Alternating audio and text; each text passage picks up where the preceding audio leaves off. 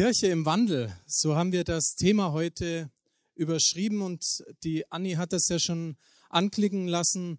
Da assoziiert man Aufbruch, Veränderung, Verwandlung. Also nehmt das Bild, was für euch auch gerade heute Morgen so passend ist.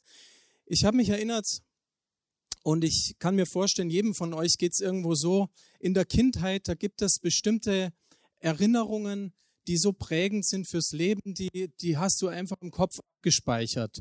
Ob das der große Garten bei Oma war, also ich will nicht wissen, wie groß der wirklich war, aber als kleines Kind habe ich den so riesig und so, ja, mit verschlungenen Wegen erlebt.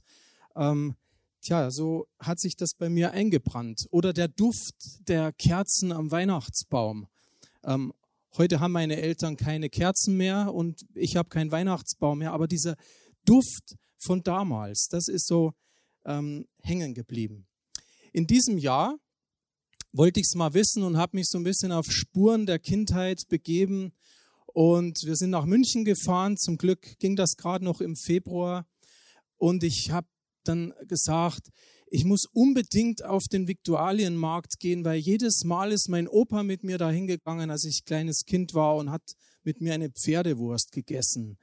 Und ich habe den ganzen Viktualienmarkt abgesucht, ob es diese Bude noch gibt, dieses, diese Metzgerei, die gibt es tatsächlich noch. Und ähm, Betreiber hat ge, äh, äh gewechselt, aber das Ding gibt es tatsächlich noch. Und dann habe ich gesagt, ja, ich möchte unbedingt, wie vor 30 Jahren oder nee, schon viel länger her, ähm, dort eine Pferdewurst essen. Das war bitter ernüchternd. Für 4,50 Euro. Es hat mir meine Kindheitserlebnisse ähm, ins Wanken gebracht. Also das war für mich so ein, ein, ein Moment, wo ich gemerkt habe, da sind so schöne Bilder in meinem Kopf. Aber wenn du das heute nochmal erleben willst, das ist nicht mehr so wie damals. Und dann sind wir ins Deutsche Museum gegangen. Das habe ich als Kind erlebt als eins der größten Sensationen. War es auch damals. Aber die haben da drin wenig geändert in den letzten 30, 40 Jahren. Und auch da war ich echt ernüchtert. Und ich kann mir vorstellen, dass jeder von uns das auf ganz unterschiedliche Weise erlebt.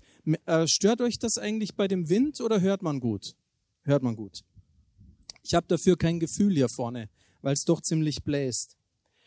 Und ich glaube, dass es auch in, in Gemeinden so ist, da sind Menschen, also jeder von uns jetzt, der hier sitzt, hat ganz unterschiedliche Erfahrungen gemacht und ganz unterschiedliche Wahrnehmungen, ganz unterschiedlichen Zeiten und oftmals ist es tatsächlich, glaube ich, auch eine Antwort auf den Generationenkonflikt, dass alte Jüngere nicht verstehen und Jüngere Alte nicht verstehen, weil das genau was mit unseren abgespeicherten Erlebnissen und Erinnerungen und Wahrnehmungen zu tun hat. Zeiten und Umstände ändern sich. Und die Frage ist, ob wir beharren auf Beständigkeit, auf die Traditionen, ob wir sagen, das war so und das ist so und das muss so sein. Oder ob wir sagen, jawohl, Kirche braucht auch Wandel, braucht Veränderung. Kirche geht auch nach vorne. Nicht die Gesellschaft bewegt sich und die Kirche bleibt stehen, am Ende geht da keiner mehr hin und wir merken es nicht mal. Also das ist so für mich diese Frage dahinter, beharren wir auf Beständigkeit, auf die Traditionen oder lassen wir uns ein auf Kirche im Wandel? Dominieren die, diejenigen, die Aufbrüche wagen, die einladen, weiterzugehen, oder dominieren die Bewahrer, die Gralshüter, die eben sagen, das muss so bleiben, wie es war. Ich möchte euch heute mitnehmen in eine Geschichte ins Alte Testament. Wir springen ja da gerade so, wir gehen nicht chronologisch vor in unserer Predigtreihe, sondern wir haben uns ja einzelne äh, Gestalten, einzelne Propheten rausgesucht und schauen immer, wie war so der Kontext der damaligen Zeit. Und heute ist schon angeklungen, gehen wir in eine Zeit, die voller Umbrüche war, zu einem kleinen Propheten, Haggai, der hat ganze zwei Kapitel, also die könnt ihr gerne heute Nachmittag euch mal reinziehen. Und ich möchte schon mal vorab verraten, ich kann das tatsächlich, äh, habe ich es auch nur gelesen, aber Haggai soll Ermutiger heißen. Und ich finde, das passt unglaublich schön zum Thema Haggai, der Ermutiger. Also, wie war die Situation damals und um welche Zeit geht's eigentlich? Es ist das sechste Jahrhundert vor Christus, also schon ziemlich lange her. Der Tempel in Jerusalem wurde zerstört von dem Großreich Babylon, der König Nebukadnezar. Und es sind ungefähr, man sagt so vier, fünftausend Juden weggeführt worden oder deportiert worden, würde man vielleicht heute auch sagen, nach Babylon ins Exil. Dort haben sie an Gott festgehalten. Und das ist mir auch bei der Geschichte mal wichtig geworden. Es gibt Zeiten, da brauchen wir Bewahrer, weil wir sonst uns auflösen. Ich weiß das zum Beispiel von der Geschichte der Russlanddeutschen. Die haben im, im System der Sowjetunion wirklich nur deshalb überleben können mit ihren Gemeinden, weil sie Bewahrer waren, weil sie gesagt haben, wir halten das, was wir von unseren Vätern und Müttern im Glauben gelernt haben. Also in diesem Exil haben sie festgehalten. Und warum ist das so bemerkenswert? Weil es war damals so, ähm, Gottheiten waren eigentlich da, um uns zu beschützen. Und wenn du jetzt besiegt wirst von einem anderen Volk, dann ist es eigentlich ein ziemlich doofes Zeichen für den Gott, den du verehrst. Weil der Gott, der Sieger, muss scheinbar ja der stärkere Gott sein. Und da war das nichts Ungewöhnliches, dass man ähm, dann einfach die Religion gewechselt hat, um den Gott der Sieger angenommen hat. Und auch damals war das von entscheidender Wichtigkeit, weil die Babylonier, die sind gar nicht lange später untergegangen, das babylonische Großreich, und die Meder und Perser kamen an die Macht und die hatten dann wieder andere Götter. Aber dieses kleine Völkchen Israel, Juda, was da im Exil lebte, die haben doch immer festgehalten an ihrem Gott. So sehr, dass sie irgendwann gar nicht mehr heim wollten, aber als dann der König Darius an der Macht war, hat es ihnen erlaubt, wieder zurückzugehen. Und da waren Propheten, die gesagt haben, lass uns zurückgehen nach Juda und wieder dort leben im Land, was Gott unseren Vätern damals gegeben hat. Also gehen sie zurück, lassen sich wieder nieder, so, ach ja, ist nicht so wichtig, aber so 540 vor Christus in etwa, und sie fangen an, Häuser zu bauen. Und es heißt dann so, sie wohnten in getäfelten Häusern und waren noch so ganz unsicher, wie das jetzt weitergeht. Es war wirklich auch, der ganze Ort Jerusalem ist zerstört worden. Also es muss trostlos gewesen sein. Und dann tritt dieser Prophet Haggai auf. Und die erste Aussage, die er trifft, ist im Kapitel 1, ihr lebt in getäfelten Häusern. Leute. Aber was ist mit dem Haus Gottes? Habt ihr das vergessen? Es ist in Trümmern. Und merkt ihr denn nicht, und jetzt kommt die Vorstellung aus der damaligen Zeit, der Tempel war immer ein Symbol für das Leben, für den Segen. Merkt ihr nicht, warum ihr so schlechte Ernten habt, warum es euch eigentlich schlecht geht? Weil ihr den Tempel Gottes vernachlässigt. Baut den Tempel wieder auf, ist die Botschaft. Baut den Tempel ich bin bei euch, sagt Gott durch Haggai. Und dann merken wir schon, wie dieser Mann ein Ermutiger ist, der sagt, lasst die Ärmel hochkrempeln. Gemeinde Gottes, Kirche, Gemeinde, auch G26, Ärmel hochkrempeln, baut wieder auf, was brach liegt. Bauen ist ein Gedanke Gottes. Etwas neu aufbauen. Und damit entsteht ein neuer Aufbruch. Der Tempel wird wieder gebaut. Das dauert relativ lange, es sind bescheidene Mittel, ähm, bis er 515 vor Christus wieder steht. Einer, der maßgeblich daran beteiligt ist, ist dieser Haggai, der Leidenschaft und Vision hat für den Tempel Gottes, für das Reich Gottes, der Leidenschaft hat, die politischen, die geistlichen Führer, das Volk zu motivieren, das ist ja oft so. Du brauchst eine Leitung, du brauchst Leute, die vorne weggehen, die vorne weggehen und motivieren, die Zugpferde sind. Und er sagt, hört auf, dem Alten nachzutrauern, baut das Neue auf als Symbol für den Segen.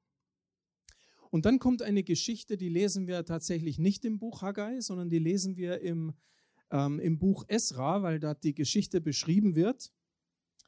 Dann wird der Grundstein des Tempels gelegt. Die letzte Grundsteinlegung, die ich miterlebt habe, war unten am Bahnhof in der christlichen Schule. Ein kleines Spektakel, wenn dieser erste große Stein da symbolisch feierlich abgesenkt wird und die Kinder standen alle da und also es war ein Erlebnis zu wissen, jetzt geht es los. Hier steht der Grundstein, auf dem bauen wir das neue Haus.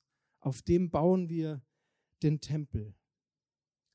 Und ich wollte es eigentlich lesen, aber durch diese Windgeschichte hier draußen erzähle ich es euch. Bei dieser Grundsteinlegung kommt ein großer Jubel auf. Die, die ist ganz feierlich. Die Priester, die Leviten sind da und es wird gebetet und das Volk jubelt. Endlich, endlich geht's nach vorne. In diesem ganzen Freudenjubel hört man nicht so sehr stark aber man hört es doch, dass auch Leute da sind, die weinen. Und während die einen laut jubeln, weinen die anderen, und das sind nämlich die Älteren, die Priester, die vorher noch den alten Tempel gesehen haben, die, die erlebt haben, dass der vorherige, der ältere, viel, viel prächtiger, viel herrlicher war.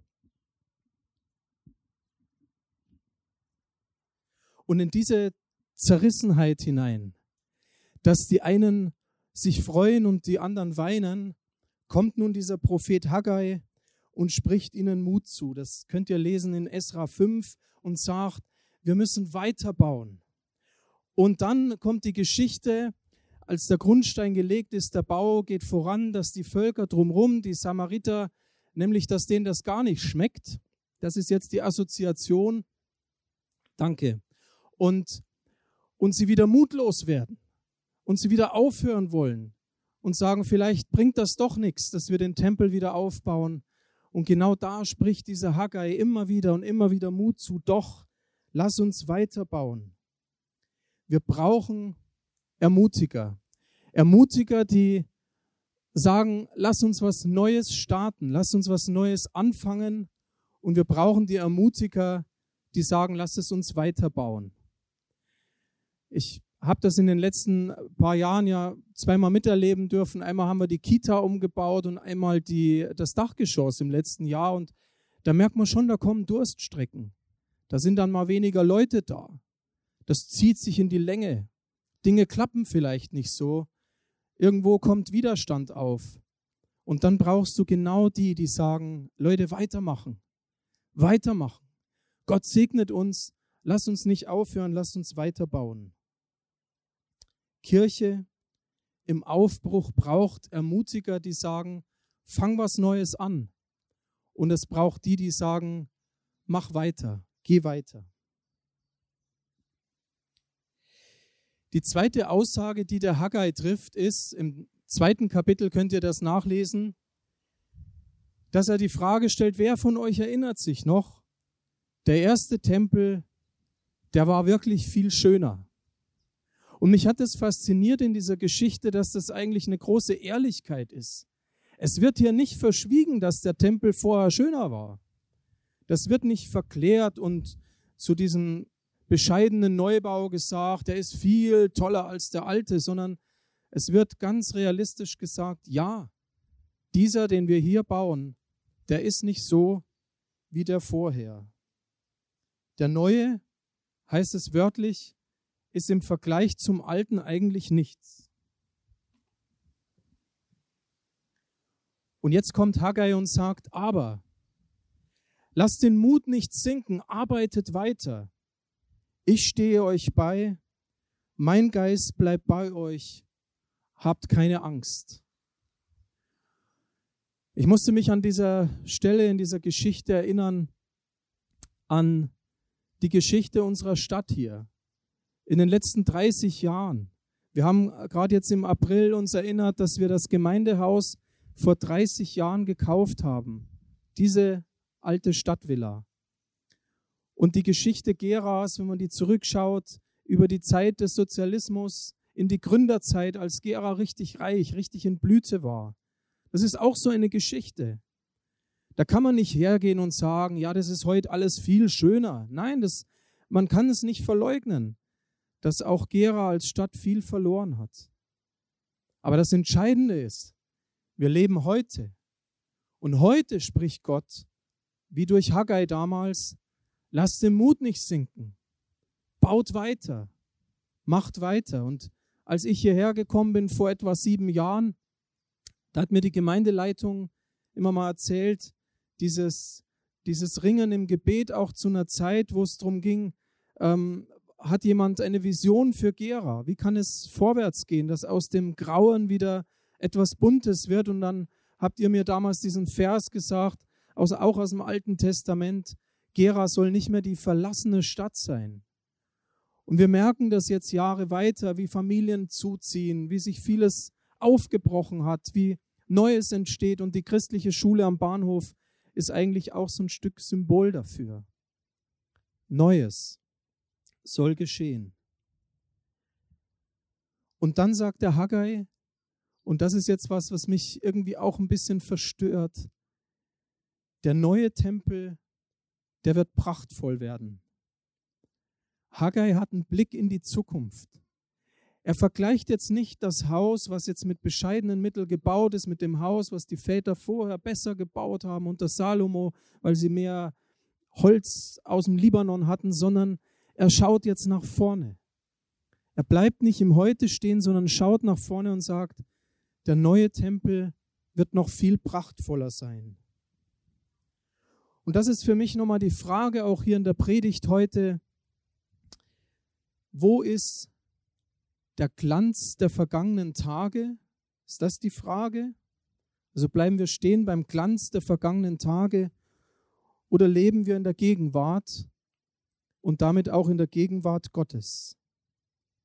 Und damit komme ich zur dritten Aussage bei Haggai, nämlich, dass mit dem neuen Fundament für den neuen Tempel auch eine neue Verheißung verbunden war. Hoffnungsvoll in die Zukunft zu sehen dass Gott damals gesagt hat, ich will euch wieder segnen. Und die Zukunft damals hieß, dass auch mit dem neuen Tempel, den Herodes später gebaut hat und der auch wieder zerstört worden ist, 70 nach Christus, eigentlich was viel Tieferes verknüpft war. Nämlich damals bei Haggai schon ein Blick in die Zukunft. Es wird ein Messias kommen, ein Erlöser und eigentlich geht es gar nicht mehr um den Tempel, der hier mit Händen gebaut ist, sondern es geht um das Reich Gottes, das nicht von dieser Welt ist.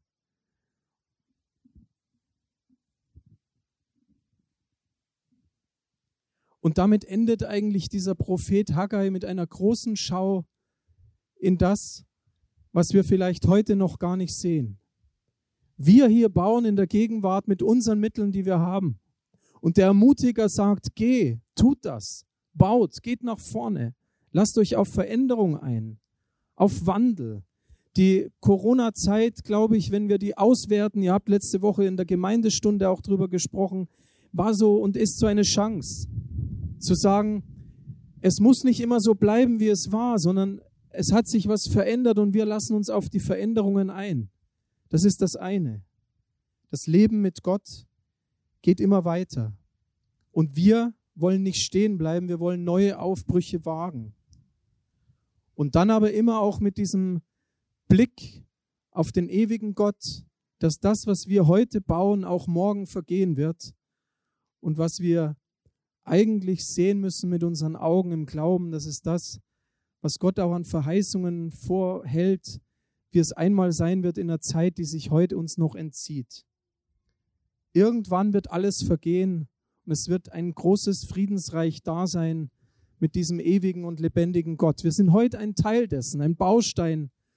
Aber wir merken, Geschichte mit dem Blick nach rückwärts geht immer nach vorwärts, geht immer vorwärts in die Zukunft nach vorne. Ich möchte euch einladen, die Anni hat das ja mit diesem Symbol, du wirst es gleich nochmal selber sagen, ja, ähm, schon angerissen, dass ihr heute Papierflieger und sonst was bauen könnt, aber etwas Neues mit euren Händen zu machen als Symbol für einen Aufbruch. Und den wünsche ich uns auch als Gemeinde.